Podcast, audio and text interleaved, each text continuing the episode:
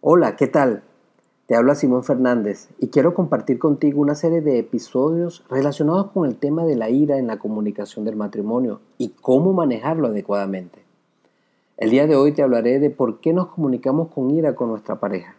Confío en el Señor Jesús que este tiempo será de bendición para tu matrimonio. Lo primero que vamos a hacer es definir qué es la ira. La ira es la unión de sentimientos negativos que generan enojos e indignación.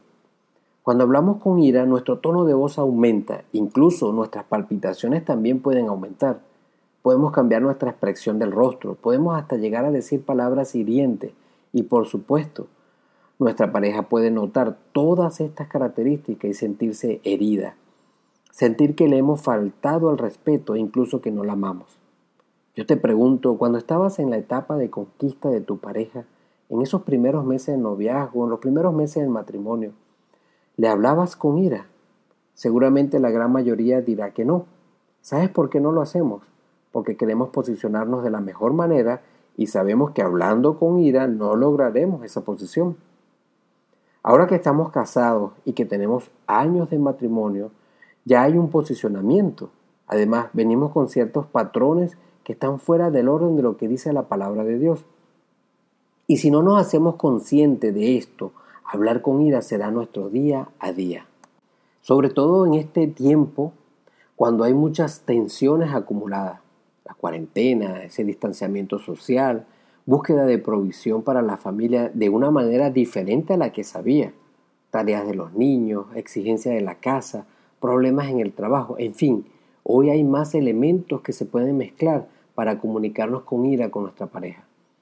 Yo puedo hablarte que he tenido que aprender a comunicarme sin ira con mi esposa. A lo largo de nuestro matrimonio había adoptado una forma común con mi esposa. Me comunicaba con ira. Lo hacía porque en ocasiones no me sentía entendido o porque el tema de discusión para mí era muy obvio y claro, siento que yo tengo la razón y para no darle larga al asunto, alzaba la voz para imponerme y punto. Mi esposa tuvo un gran trabajo para ayudarme a mejorar. Una vez que se comunicó conmigo y me dijo que no le gustaba cómo yo le hablaba, me dijo todo lo que sentía, que se sentía respetada, no amada, no pude refutarle, porque sabía que era verdad. No tuve otro remedio que pedirle ayuda a Dios. Sí, ayuda a Dios.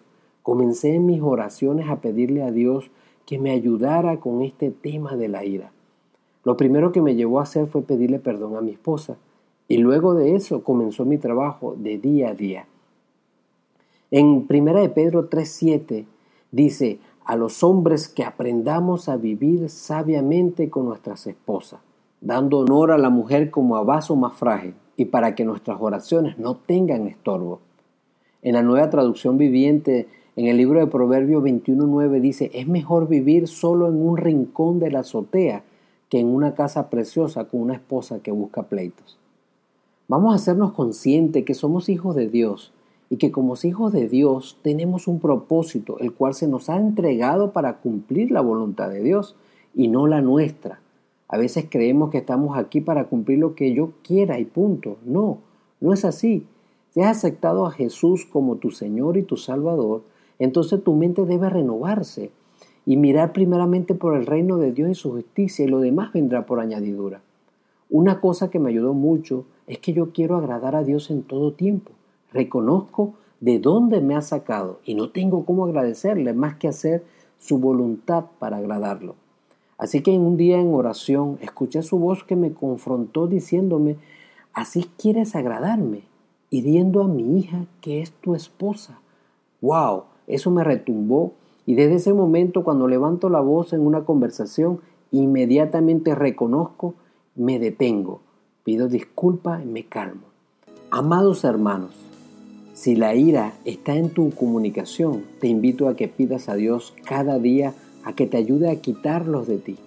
En el libro de Efesios 4:31 dice, quítese de vosotros toda amargura, enojo, ira, gritería, maledicencia y toda malicia.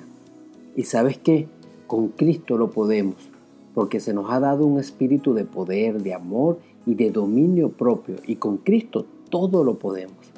Para concluir, quiero recordarte esto. lo primero que hice fue que tuve que reconocer mi error. Si no lo reconoces, ¿cómo podrás salir de él? Número dos, yo le pedí a Dios en oración ayuda. Él es nuestra ayuda. Clama a Él y te aseguro que te responderá. Y número tres, pedí a mi cónyuge que me perdonara, porque no hay un lugar más alto que cuando uno se humilla. Recuerda, el que se humilla será exaltado. Déjame orar por ti y pedirle al Padre para que te ayude a trabajar este tema. Padre, hoy te pido en el nombre de Jesús por todas las parejas que hoy están comunicándose con ira, para que seas tú dándoles entendimiento del mal que se hace. Padre, que tu Espíritu Santo revele en ellos tu palabra y que la paz, el gozo, el amor, la paciencia, la benignidad, la mansedumbre y el dominio propio sea el fruto que prevalezca en ellos. En el nombre de Jesús, amén. Espero que este episodio de hoy haya sido de bendición para tu vida. Y espera la semana siguiente el próximo episodio.